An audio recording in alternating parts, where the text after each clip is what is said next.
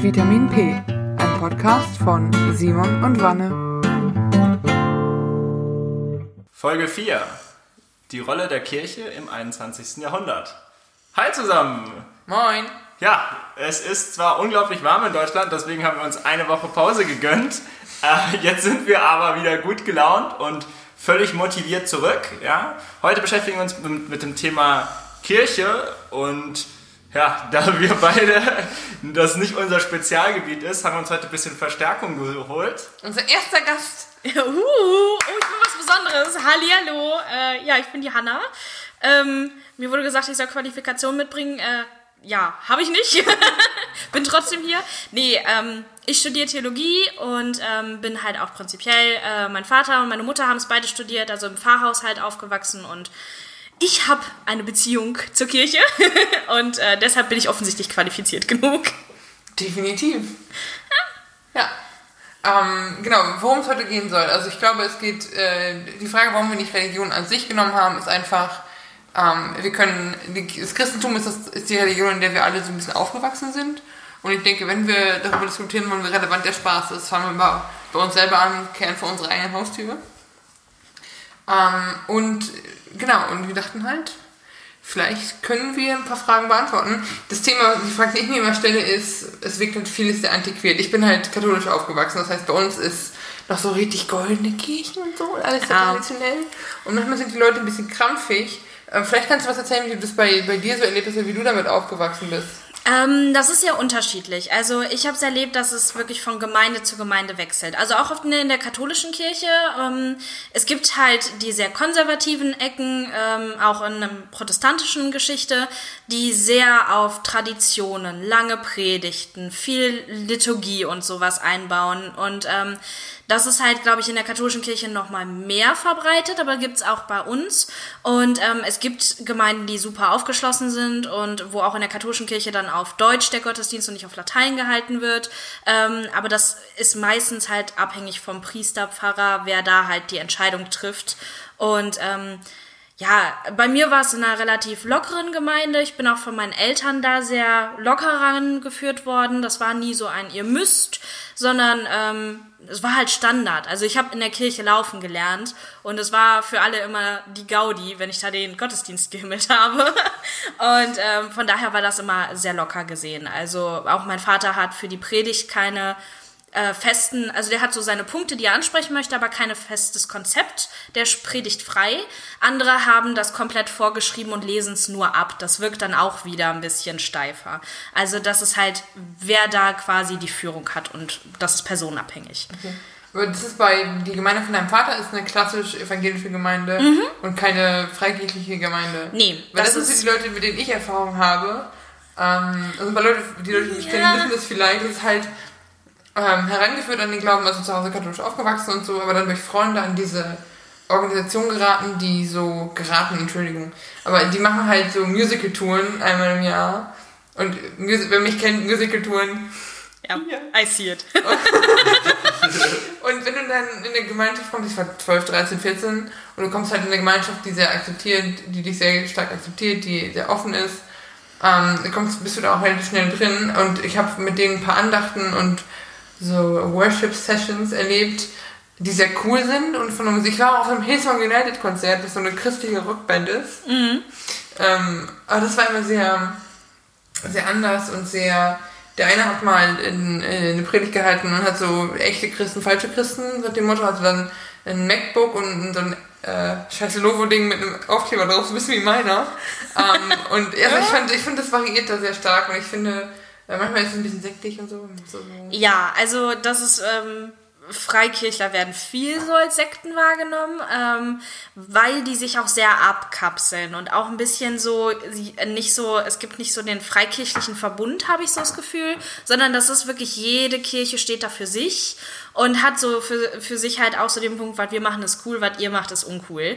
Und ähm, die haben teilweise, finde ich, sehr interessante Ansätze irgendwie mit Worshipping und sowas. Also die sind da in manchen Dingen ein bisschen freier, in anderen Dingen sind sie um einiges strenger. Ich hatte jetzt auch kürzlich mit jemandem aus der Freikirche zu tun, der super konservativ auch äh, irgendwie war, auch so super auf Mann-Frau-Bild und halt äh, ne, Familie, die Frau hat zu Hause zu bleiben bei den Kindern und in der Kirche nichts zu sagen und so. Und ähm, das ist halt irgendwie auch sehr unterschiedlich bei denen da. Und manche Sachen kommen da halt wirklich gerade mit so ne, sehr konservativen Bildern dann auch ein bisschen sektenhaft rüber.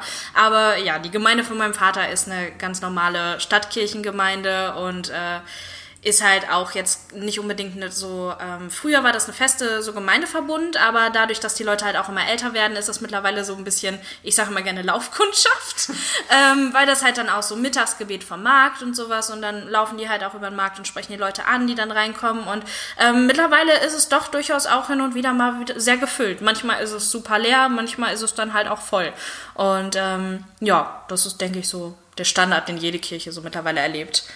Aber habt ihr das, habt ihr bei der, in der Gemeinde auch so die, die Erfahrung gemacht oder kriegt ihr das viel mit? Einmal die Abwanderung vom Glauben, weil wenn ich habe heute Morgen, heute Mittag Kirche gegoogelt und die ersten Vorschläge bei Google, wenn Kirche drin steht, ist erstmal Kirchen und dann Kirchenaustritt, wie austreten, Steuern sparen. Ähm, und auch von, von, so vom, vom Alterswechsel her, wenn du sagst, eher ältere Leute oder so, was ist so das, das was du so erlebst? Ähm, ja, das ist durchaus ein Problem mit äh, Abwanderung und sowas, weil, wie du sagst, Steuern sparen ist schon mal ein großer Punkt. Und ähm, es ist halt schwierig, die Leute zu motivieren, wenn du teilweise halt so rückschrittige Themen irgendwie rüberbringen möchtest ähm, und dich zu sehr an alte Konstellationen klammerst, die halt funktioniert haben und ganz offensichtlich nicht mehr funktionieren, weil die Leute sich dann auch sagen, warum soll ich das? Ich arbeite den ganzen Tag, bin fertig, warum soll ich mich dann sonntags in Gottesdienst schleppen, wenn es mir nichts bringt? Und das ist ähm, durchaus ein Problem, weil wir verlieren die Leute halt schon recht früh. Ich meine, die Konfirmanden bei uns, in der katholischen Kirche ist das ja dann mit äh, Firmung, ähm, die machen das größtenteils, was ich ich auch aus meiner eigenen Erfahrung, meiner eigenen Konfirmandengruppe weiß, des Geldes wegen. ähm, und genauso ist halt auch dann der Kirchenaustritt halt des Geldes wegen, weil das halt im Vorrang in der heutigen Welt steht und ähm, halt auch einfach vermittelt wird, das ist was, was ich nicht mehr brauche. Ne?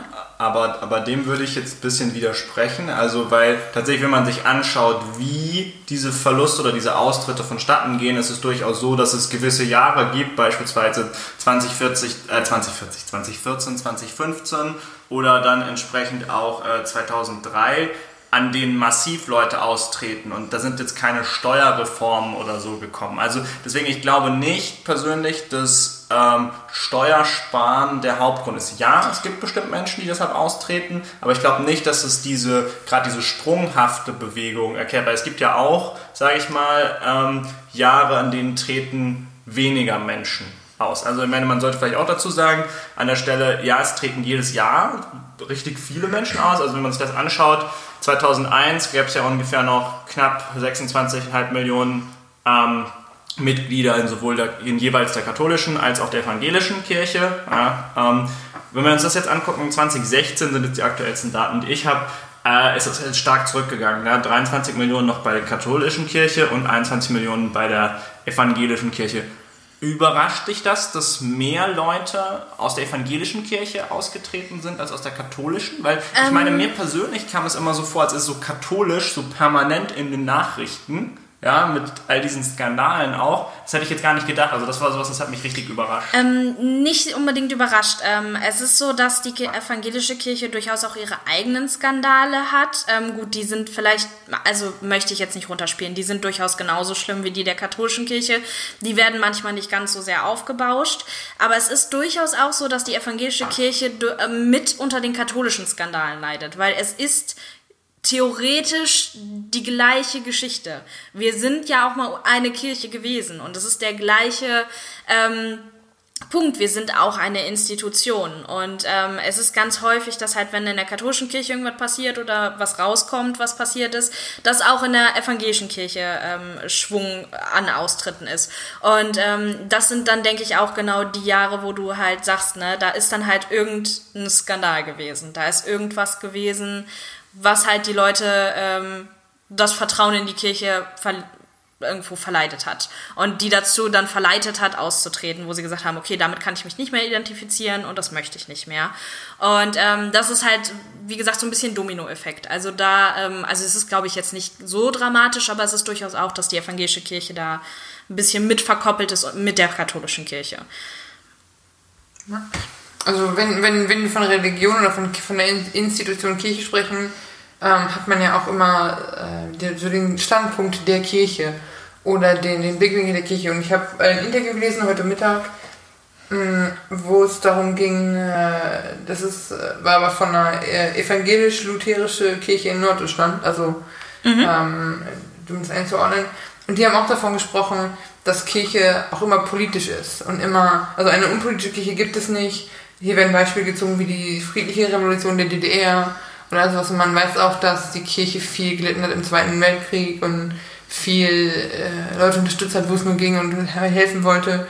Ähm, wie, ist denn, wie ist denn das heute? Weil, was Simon eben sagte, die meisten Bilder, vor allem von der katholischen Kirche, die man heute hat, ist entweder der Papst besucht irgendwen und es kostet so viel Geld, oder man hat äh, eine Weltjugendtag in Madrid vor sechs Jahren, wo Demos liefen, weil es zu teuer wurde, oder diese ganz anderen Skandale in, in, in der Kirche. Wie, wie, kriegt, wie kriegt man das heute überein oder wie erlebst du das, dieses Thema der politischen Kirche?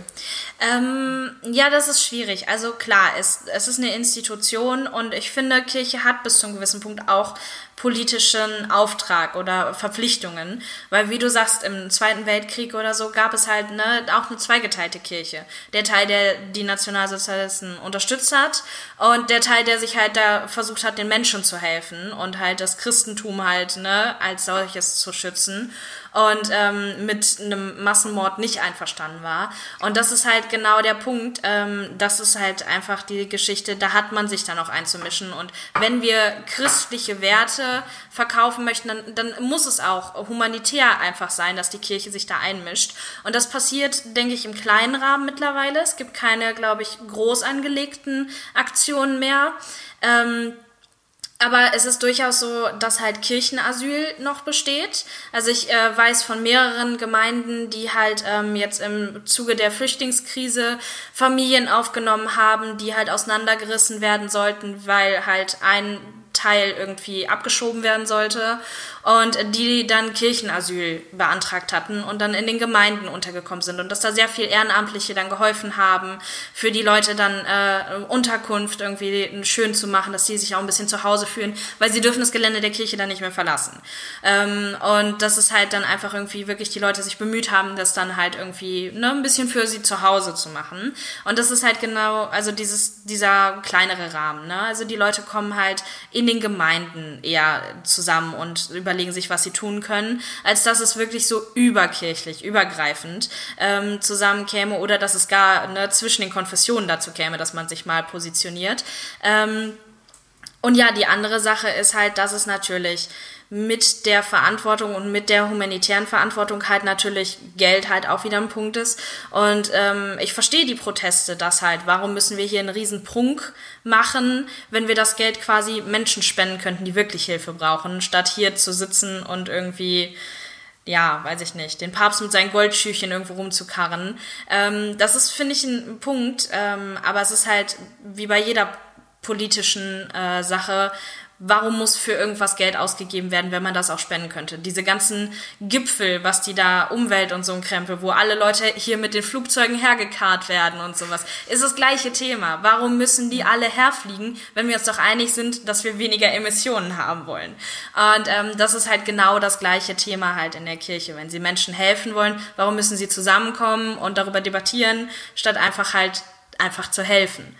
Und ähm, das ist halt ähm, ein Kritikpunkt, den ich irgendwo verstehen kann, ähm, wo ich jetzt auch keine direkte Lösung habe, weil es gibt natürlich auch einen Punkt, wo die Kirche auch ein bisschen PR machen muss, weil wir verlieren Leute. Und ähm, das ist halt irgendwo, muss man auch mal positive Presse haben. Und ähm, das wird natürlich durch sowas dann auch schwierig. Man muss da halt irgendwie einen anderen Weg finden, als, guck mal, hier komme ich. ja. Also ich habe ähm, hab eine gute Freundin, die katholisch, sehr katholisch aufgewachsen mhm. ist.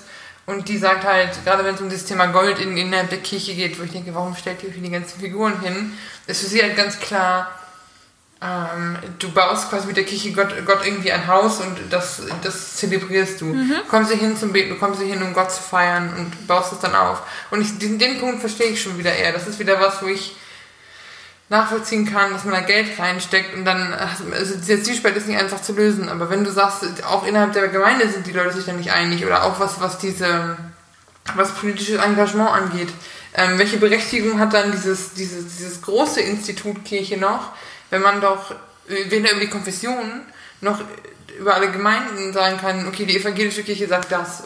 Äh, nee, eigentlich nicht, sondern jede Gemeinde lebt das so ein bisschen wie sie selber und die kümmert sich.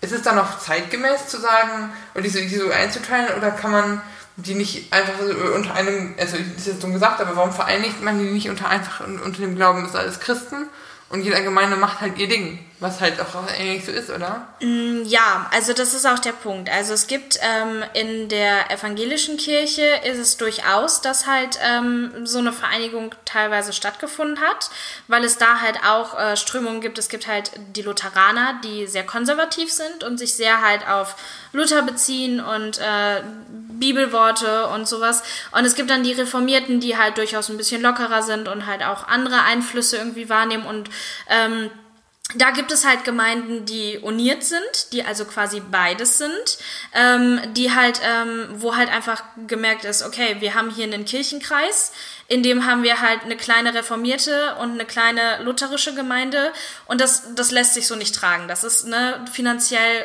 bescheuert, zwei Kirchen zu finanzieren. Und die Gemeinden sind dann zusammengelegt worden und äh, haben dann halt ne, jeweils einen Pastor für eine der Richtungen und das Ganze wird dann halt so ein bisschen zusammengelegt. Und das passiert immer mehr, dass so zusammengelegt wird. Ähm, was allerdings halt auch ähm, eigentlich nachträglich ist, weil du halt, ähm, also mein Vater zum Beispiel in der Gemeinde da damals, als er angefangen hat, waren die für die, die ganze Gemeinde sechs Pastoren. Und es war zwischenzeitlich, dass halt durch äh, Mangel und Abbau und sowas mein Vater für die komplette Gemeinde alleine zuständig war und nicht mal mehr ein Presbyterium hatte, was mithelfen konnte, was bei uns halt so ein Gremium ist, was Entscheidungen mittrifft.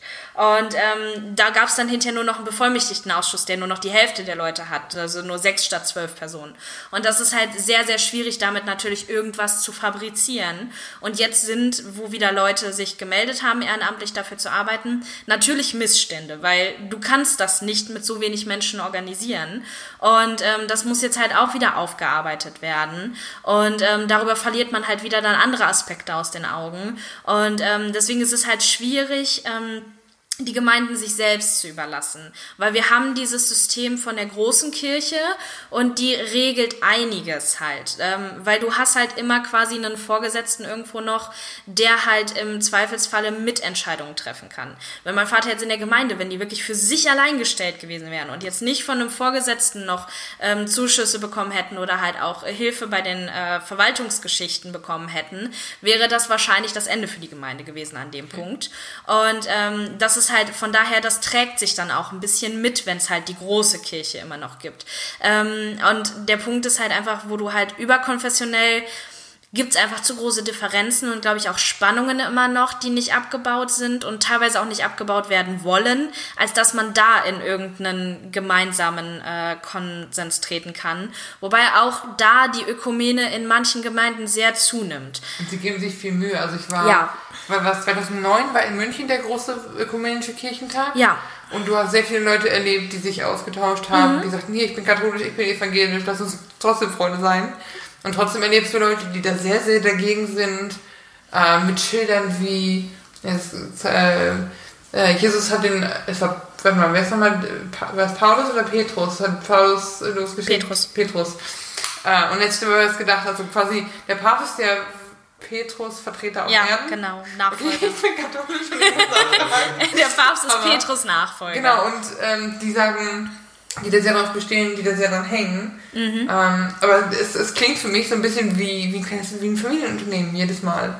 Wenn du sagst, gut, bei euch in der Familie ist das halt wirklich so, wenn, das, wenn diese Gemeinde so zusammenhängt. Ähm, aber hat man dann auch, ähm, wird das bei euch auch so gelebt? Also kennst du die Groß den Großteil der Gemeinde? Ist das so ein familiäres oder zieht sich das auch schon wieder auseinander? Weil für viele ist Kirche ja, ich gehe einmal die Woche hin und dann. Mhm. Also ähm, seit ich ausgezogen bin, also meine Eltern hatten sich getrennt und ab dem Punkt habe ich halt den Kontakt zur Gemeinde ziemlich verloren, weil ich dann nur noch an den Wochenenden da war und wir mit Papa dann natürlich auch was anderes unternommen haben, als unbedingt äh, zu den Gemeindefesten zu gehen, weil das die einzige Zeit war, die wir dann auch mit Papa verbringen konnten. Und von daher, ähm, davor war das wirklich so ein familiärer Verbund. Das war halt auch wirklich, also ähm, alle waren irgendwie Onkel, Tante, das war nicht irgendwie Frau so und so, sondern das war dann Onkel, weiß ich nicht was. Und ähm, das äh, war auch wirklich, also überall, wo man hinkam, es ist auch, also teilweise ist es immer noch so, dass man, wenn man durch die Stadt geht, ähm, erkannt wird und die Leute dann so, ach Gott, und ich kenne dich, wo du noch so ganz klein bist und bist du mal durch die Kirche gelaufen und so. Und das ist immer wieder schön, weil genau das ist es halt, Gemeinde ist irgendwie was familiäres und Gemeinde ist halt irgendwie bei Problemen halt auch durchaus für dich da und kann dir helfen. Und es gibt da halt auch ganz unterschiedliche Sachen, also die sich dann treffen, irgendwie der Herrenkreis, Frauenkreis. Da gibt's halt ganz viele Punkte, wo du halt auch einfach Anschluss finden kannst. Also wenn man zum Beispiel irgendwo neu hinkommt, in eine Gemeinde zu gehen, ist halt automatisch, ne? Die Leute reden mit dir, du hast Menschen, die du irgendwoher kennst, die du dann auch mal treffen kannst und sowas. Es ist ein Punkt, Kontakte zu finden. Und das ähm, fehlt mir in Wuppertal ein bisschen, weil wir halt ähm, weil ich zu der Gemeinde so keinen Bezug habe, weil ich halt an der Uni zu sehr eingespannt bin und die Gemeinde, also an der Uni halt immer wieder wechselt, dadurch, dass wir Leute haben, die kommen, Leute, die gehen, ähm, Professoren, die halt dann auch mal ne, andere Sachen zu tun haben und dass es halt einfach so ein, so, ein, so ein Kommen und Gehen ist, dass es halt nicht ganz so fest ist ähm, und sich nicht so festigen kann, ähm, vermisse ich das schon sehr und ähm, bin da auch immer noch auf der Suche, ähm, ob ich da irgendwie vielleicht nochmal was finde Ebene. Aber ähm, zurzeit äh, habe ich das leider nicht so. Uh, Uni ist vielleicht ein gutes Stichpunkt, also ein gutes Stichwort. Ich habe mich nämlich gefragt, äh, was macht man denn als Theologiestudentin? Also äh, ist eine durchaus berechtigte Frage. Ich kann mir ja. nicht vorstellen, oder wie sieht so ein Stunden, Stundenplan gibt es ja nicht, aber wie sieht so ein Curriculum aus? Ähm, das ist der Punkt. Es gibt so kein Curriculum, was du, also es gibt Punkte, ähm, wir haben Fächer, ähm, praktische Theologie, systematische Theologie, Kirchengeschichte, Altes Testament, Neues Testament. Das sind so die äh, groben Fächer, die Pflichtfächer. Und dann hat halt jede Uni quasi halt so auch ein paar, ja, Schnickschnack-Sachen könnte man sagen. Aber bei mir an der Universität gibt's halt zum Beispiel noch MRÖ, also Missionswissenschaften, Religionswissenschaften und Ökumenik ähm, wo halt viel Wert drauf gelegt wird und ähm, das ist halt, jede Uni hat da so ein bisschen anderen Schwerpunkt. Also es gibt halt Unis, die dann halt ähm, viel Judaistik, also halt auch sich mit dem Judentum und halt so diese hebräische, alttestamentliche Ecke. Es gibt Sachen, die sich halt sehr auf diese neutestamentliche Ecke konzentrieren. Das ist dann halt, welchen Schwerpunkt du selber legen möchtest, auf welche Uni du dir aussuchst. Ähm, das ist auch, ähm, unseren Stundenplan planen wir komplett selber. Wir haben Module, also in jedem Fach müssen wir ein Modul im Grundstudium und ein Modul im Aufbaustudium machen. Und danach machen wir dann unser erstes Staatsexamen. Wir müssen ein Gemeindepraktikum von sechs Wochen gemacht haben, wo wir halt wirklich dann in der Gemeinde mit den Pastoren arbeiten und dann auch denen dann folgen und äh, durchaus auch unsere eigene Predigt, unseren eigenen Gottesdienst vorbereiten, ein bisschen Jugendarbeit übernehmen, äh, ein Trauergespräch führen. Also man wird da wirklich in diesem Praktikum eigentlich wirklich ins kalte Wasser geschmissen. So, hier Gemeinde, mach. Und ähm, weil man hinterher sehr selbstständig arbeiten muss. Es ist quasi, als ob man selbstständig wäre, als hätte man sein eigenes Unternehmen und deswegen wird einem im Studium auch recht viel Freiheit gelassen und man muss sich selbst strukturieren. Und ähm, deswegen ist es halt unterschiedlich, äh, wie so ein Ta äh, Studium aussieht und es ist halt auch, es gibt halt inhaltlich so keinen festgelegten Punkt, den du gemacht haben musst. Ähm, du hast eine Einführung, die halt ne, in Deutschland äh, Pflicht ist diese Einführungsveranstaltung, in der dir halt quasi ne, Lernen beigebracht wird an der Uni. Ähm, und danach bist du auf dich selbst gestellt. Danach kannst du dir halt selber aussuchen, was dich interessiert. Und dann gibt's halt ähm, darüber hinaus halt so Punkte, wo es dann irgendwie interessiert dich mehr die ethische Seite an der ähm, Theologie oder äh, geht es dir um die Dogmatik, um die Lehren, die die Kirche so verbreitet? Und ähm, das kannst du dann halt wirklich, kann jeder persönlich für sich halt dann entscheiden, was er da lernen möchte. Und äh, das wird dann hinterher in der Prüfung halt berücksichtigt, was du im Verlauf gemacht hast und darauf aufbauend wirst du dann geprüft. Ähm, es gibt halt die Zwischenprüfung, wo du ähm, halt in den Fächern, in denen du nicht schriftlich was gemacht hast, äh, sondern in denen du eine mündliche Prüfung zum Modulabschluss gemacht hast, die musst du dann schriftlich hinter in der Zwischenprüfung schreiben. Aber auch da ist es dann, du musst halt einen kurzen Text in Griechisch übersetzen, einen kurzen Text in Hebräisch übersetzen ähm, und musst die dann analysieren und halt zeigen, dass du mit den Texten arbeiten kannst, dass du die verstehen kannst und so, weil das ist halt ganz viel halt das Hauptziel, dass du hinter die Bibel verstehen kannst, am besten in Originalsprache das Testament lesen kannst, den Text halt für dich analysieren kannst und ihn dann so runterbrechen kannst, dass du ihn der Gemeinde mitgeben kannst. Okay. Äh, krass, hätte ich, also hätte ich nicht gedacht, dass man so Hebräisch, Griechisch dann macht. Aber das heißt, du kannst halt auch so ein bisschen Griechisch und Hebräisch. Ja. Und kannst. Oh! Ja. Cool. also halt alte Griechisch, äh, aber. Ähm, ja, also man muss das halt äh, zum Anfang des Studiums machen, muss ja. man seine Sprachkurse machen, man muss auch Latein machen, was ich jetzt persönlich in der Schule schon hatte. Und äh, ja. Krass. Das heißt aber auch, der Bibel wird ein riesiger Stellenwert ja. im Theologiestudium zugegeben. Absolut. Äh, wie siehst du das persönlich? Wie siehst du die Rolle der Bibel so in der modernen Kirche? Mm, ich finde also, also ich finde es sinnvoll, es da drum herum aufzubauen, weil das ist der Punkt, worum sich unser Glauben aufbaut. Das Wort Gottes. Und ähm, auch, also ich finde es sehr wichtig, sich damit halt wissenschaftlich auseinanderzusetzen. Also wir sitzen da nicht alle Kumbaya, my Lord, sondern es geht wirklich um das wissenschaftliche Arbeiten mit den Texten. Also auch um zu gucken, wer hat das geschrieben, mit welcher Intention hat derjenige das geschrieben, was möchte er damit ausdrücken, welche Umstände hatte er in seinem Leben, ähm, welche Sachen sind da so passiert. Also zum Beispiel die äh, Geschichte mit Noah, mit der Flut, mit der Arche. Das ist eine Geschichte, die in damaligen Religionen häufig vorkam, weil es wohl in der Region, in in der es geschrieben wurde, eine Überschwemmung gab, die den Menschen halt Anlass dazu gegeben hat, sowas zu schreiben. Und deswegen finde ich es sehr sinnvoll, sich halt da so sehr mit der Bibel zu beschäftigen und das Ganze so zu hinterfragen und ähm, halt auch dann genau zu fragen, was ist das, was ist denn daran noch sinnvoll für die heutige Zeit? Weil dass das einerseits natürlich eine Geschichte war, um sich die Welt zu erklären, ist ganz logisch und war damals auch sehr wichtig, weil ne, es macht einem Angst, wenn du nicht erklären kannst, wo es herkommt. Ähm, aber heutzutage ist es halt nach wie vor immer noch fürs Miteinander finde ich sehr wichtig. Also es ist halt, das Neue Testament ist ein ganz wichtiger Punkt immer noch.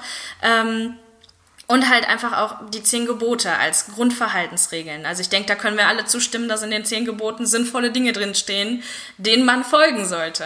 Und auch auf solchen Sachen ist ja unser Grundgesetz aufgebaut und sowas. Und das ist ähm, immer noch nach wie vor halt auch dass man in Religion und in dem Glauben an Gott einfach Trost finden kann.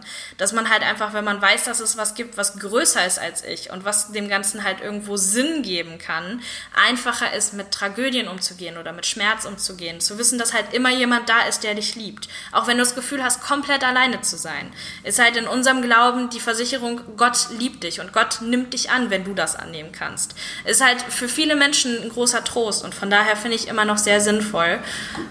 Gut, aber im Umkehrschluss natürlich auch äh, das genaue Gegenteil. Also ich meine, wenn man sich darüber überlegt, was halt zum Thema Homosexualität wäre so ein Thema, Prügelstrafe und Steinigung wäre so ein Thema. Also ich finde, das kann man genau umdrehen. Genauso oder wie dieses Gebot, du sollst nicht Ehe brechen. Ja, alle Menschen irgendwo, die hier geschieden wären, wären ja genau in diesen Fall rein. Also ich finde, das, da macht man sich ein bisschen zu bequem mit. Mhm. Also indem man jetzt sagt so, naja, da stehen ja ein paar gute Sachen drin, vielleicht auch ein paar böse, aber ist dann halt so. Aber genau darum geht's ja bei der ähm, wissenschaftlichen Arbeiten damit. Es geht halt darum, warum wurde der Text geschrieben und für wen wurde der Text geschrieben. Und gibt es Situationen in unserem Leben, die dem immer noch nahe kommen? Natürlich. Also ich meine, in der Bibel steht drin, dass du gesteinigt werden kannst, wenn du Stoff, also wenn du Sachen, Klamotten aus zwei verschiedenen Stoffen verkaufst. Ähm, würde heute quasi jeden Verhändler darfst du steinigen. Also die Bibel erlaubt es dir, kannst hingehen und mit Steinen bewerfen. Ähm, klar, dass das Schwachsinn ist und ähm, dass es einfach Punkte gibt, die sich in der Gesellschaft weiterentwickeln, wo man einfach klar sagen muss, okay, in Ordnung, wir sind halt nicht mehr in diesem Bild drin und das ist nichts, was irgendwie für uns wichtig ist. Ähm, aber es gibt halt immer äh, Geschichten, die halt gleich bleiben, weil die Bibel halt auch vom ähm, einfach von familiären Leben erzählt hat, weil die Bibel halt einfach auch äh, damaliges Leben irgendwie äh, dargestellt hat, ähm, ist es halt nicht nur halt, ähm, also es ist historisch interessant, aber halt durchaus auch interessant, wie sich halt Sachen immer wiederholen und dass es halt immer Sachen geben wird, die relevant bleiben. Also natürlich, Homosexualität ähm, ist eine Geschichte, wo ich auch nicht hingehen kann und sage so, ja, aber in der Bibel steht, das ist uncool, also finde ich das uncool. Finde ich persönlich sehr rückschrittig und auch den falschen Umgang mit der Bibel. Du kannst nicht hingehen und sagen, ja, das ist wirklich von Gott geschrieben und ähm, so gültig, weil das ist es nicht. Wir wissen alle, dass es von Menschen geschrieben ist und das muss man sich klar machen. Und genau das ist es, was wir im Theologiestudium lernen, halt hinter den Text zu gucken und hinter diese, ne, so steinige Homosexuelle Warum hat er das geschrieben? Weil das damals halt für die was ganz anderes war, als es für uns heutzutage ist. Sollten wir deswegen hingehen und Homosexuelle steinigen? Ganz sicher nicht. ähm, aber es gibt halt natürlich Menschen, die das nicht loslassen wollen und die da sehr fanatisch drin sind, ähm, darauf zu pochen, ja, aber in der Bibel steht ja, aber in der Bibel steht ja. Aber das und ist es halt. Es gibt ja eine riesige Organisation, die dahinter steht. Ja. Also das sollte man jetzt auch nicht. Und auch, ich meine, in der klassischen ähm, im klassischen Gottesdienst ist ja auch noch diese Lesung drin. Und ich würde jetzt mal erwarten, dass dann auch diese Zeile so vorgelesen wird. Ja, kommt bestimmt vor. Also man, man kriegt für die, den Predigtext hat man halt äh, pro Woche ähm, einen Text äh, von der Kirche halt vorgeschlagen. Die wiederholen sich alle paar Jahre mal, aber ähm, das ist halt genau dann der Punkt halt da dann als Pastor, ähm, wo man durch äh, Theologiestudium halt gelernt hat, mit dem Text umzugehen, das Ganze halt auf die moderne Gemeinde umzumünzen. Halt nicht hinzugehen und zu sagen, ja, in der Bibel steht, wir hassen Homosexuelle, also hassen wir jetzt Homosexuelle, sondern dieses, ja, das steht da drin, aber macht euch mal klar, für wen das geschrieben wurde und dass sie in einer anderen Realität gelebt haben und dass die halt ähm, einfach äh, darauf angewiesen waren, Familien zu haben und dass Homosexualität damals halt etwas war, was du dir halt als superreicher Römer leisten konntest, wenn deine Familie super riesig war, war das da ja auch gut angesehen. Als äh, niedergestellter Römer hast du dir das auch nicht leisten können, weil du eine Familie gründen musstest, weil du eine Altersvorsorge brauchtest in Form von vielen Kindern, die für dich sorgen können und die arbeiten können und Geld ranbringen können. Und ähm, dass das halt einfach eine Bedrohung für die Gesellschaft in dem Sinne war, ähm, wurde das halt von der Religion halt verteufelt und verboten.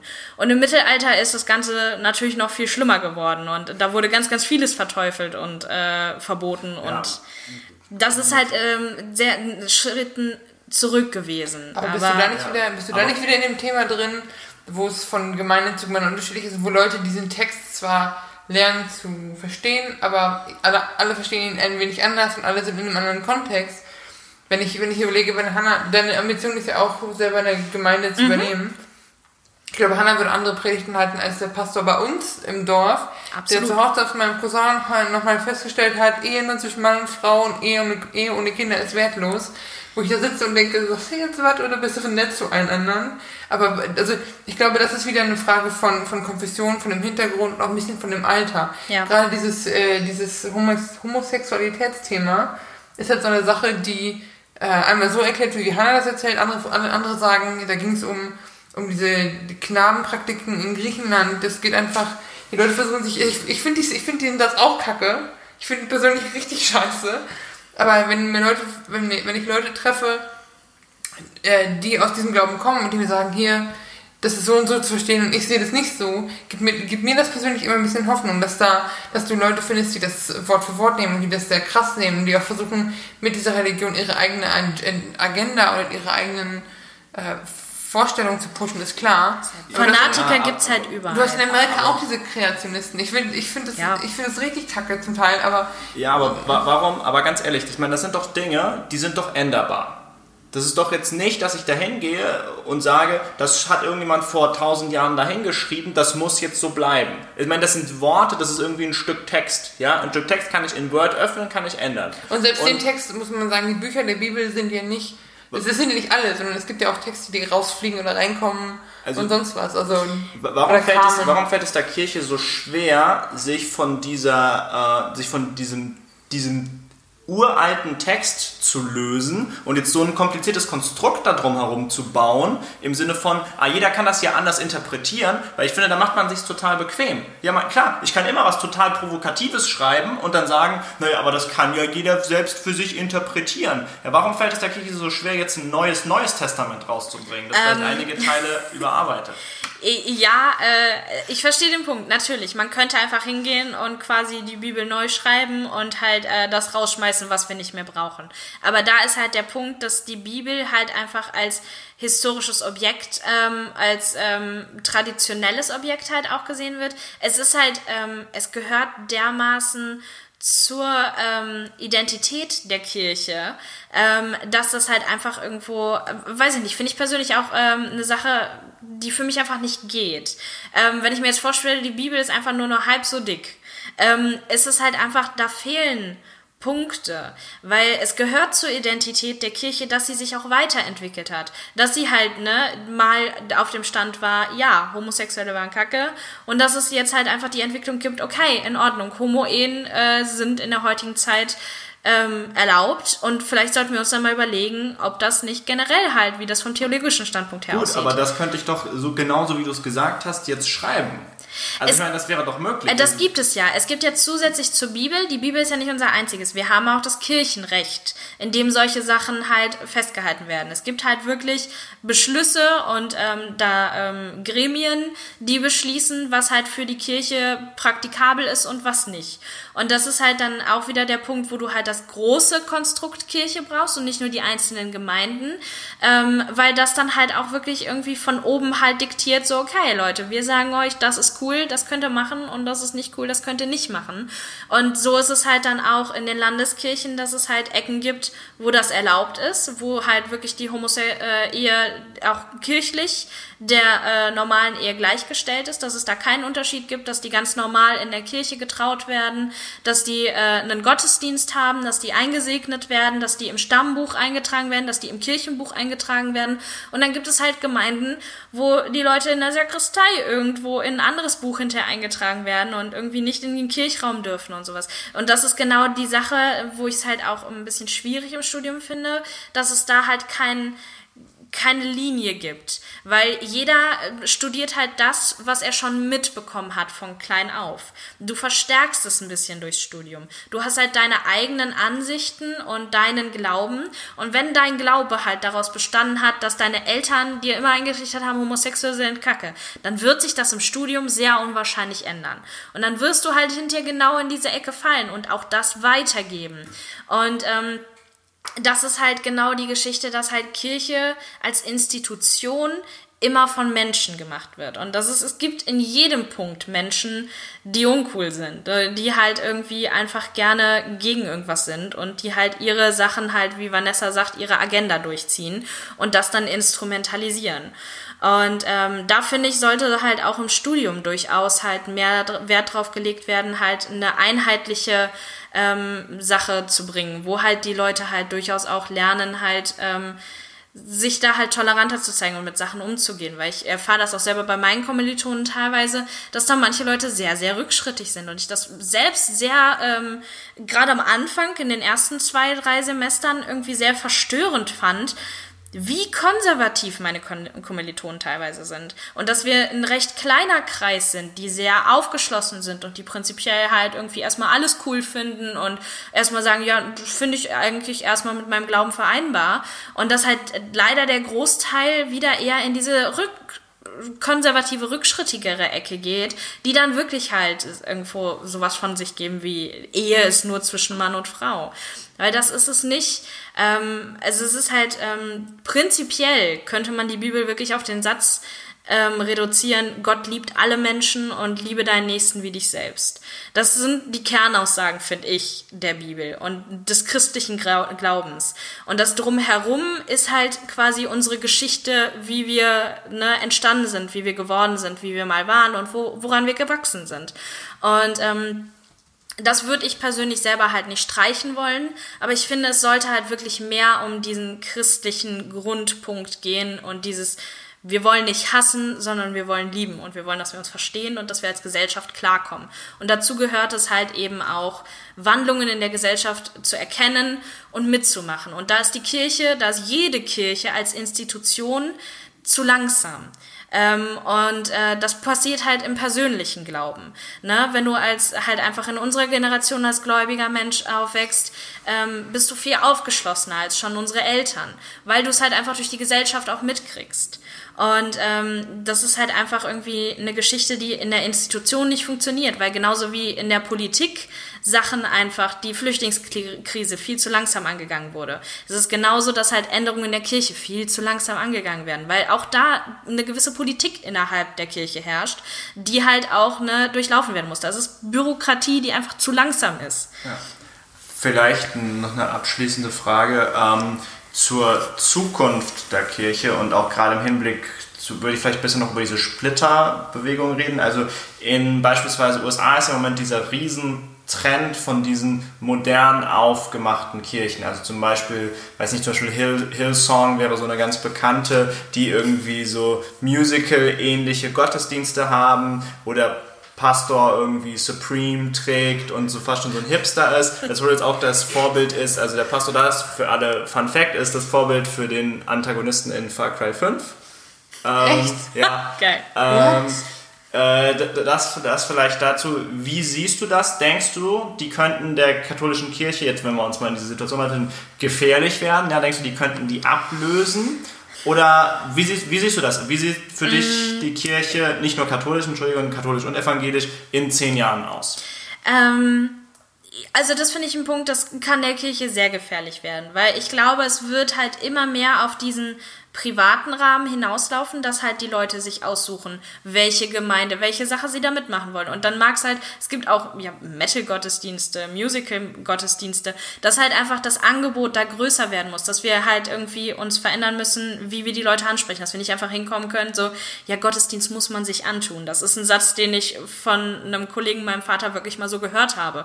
Predigt muss man sich antun, Gottesdienst muss man sich antun. Und das ist die Sache. Nein, das müssen die Leute nicht und das ist den Leuten ganz klar und das werden die auch nicht einfach so tun. Und das ist halt genau die Geschichte, wo man sich halt weiterentwickeln muss und wo man halt durchaus, finde ich, auch ein bisschen schneller leider werden muss, weil ansonsten sind wir in 10, 20 Jahren nur noch ein kleines Häufchen, weil alle Leute sich halt was anderes gesucht haben, was sie anspricht.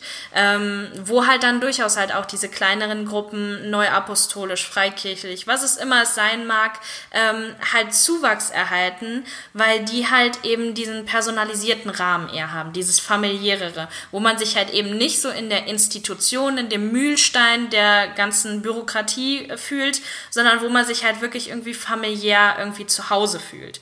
Und das ist der Punkt, wo wir halt wieder hin müssen, dass Gemeinden halt wirklich Zusammenhalt haben, dass das wirklich irgendwo ein Verbund ist, an dem man sich wenden kann und wo man halt Rückhalt empfindet und wo man halt einfach Leute kennt und äh, sowas. Und das ist halt einfach irgendwo die Sache, wo wir halt vor allem mit der Jugendarbeit hin müssen, dass wir den Kindern einfach viel mehr zeigen, hey, das ist was irgendwo, wo du halt deine Freunde hast, wo es Spaß macht, irgendwo mit denen Zeit zu verbringen, wo du hinkommen kannst und das dann halt im Erwachsenenalter weiterführen, die Angebote und ne, dieses Privatere ansprechen. Weil ansonsten, wenn das halt wie die katholische Kirche es im Moment macht, dieses, wir beharren auf unsere ne, Dogmaten und also ne, diese ganze Verharren und das war immer so und das behalten wir so bei, das wird hinterher dazu führen, dass halt die Leute immer mehr abwandern. Ja. Kann ich nur bestätigen. Also bei uns war das wirklich so, dass wir zum Teil für den Gottesdienst nach Wuppertal gefahren sind zu einer Gemeinde, weil wir wussten, die haben einen coolen Jugendpastor. Äh, und es ist nicht immer dasselbe vom selben Kaplan, der immer dieselbe Predigt darunter rattert. Also ich kann das verstehen. Und ich glaube auch, die sind sich der Sache sehr bewusst. Und gerade wenn du diese Hillsong-Sachen dir anguckst, wenn es so extrem wird, wird es halt wieder ein bisschen gefährlich. Aber ich glaube, so ein Ansatz, in einem Ansatz ist das was. Und ich glaube, so ein bisschen Reform von innen und von unten könnte vielleicht ein bisschen helfen. Ähm, ja. Wir haben unsere, unsere Zeit ist vorbei. Äh, Ich würde mich bei dir gerne bedanken dafür, dass Ja, du Dank. deine Zeit hier geopfert hast. Ja, danke, dass ich kommen durfte. Es war sehr schön. Klar. Ähm, wir sind immer froh, wenn wir Leute mit Fachwissen äh, haben und nicht nur uns gegenseitig mit Spekulationen bewerfen gegenseitig.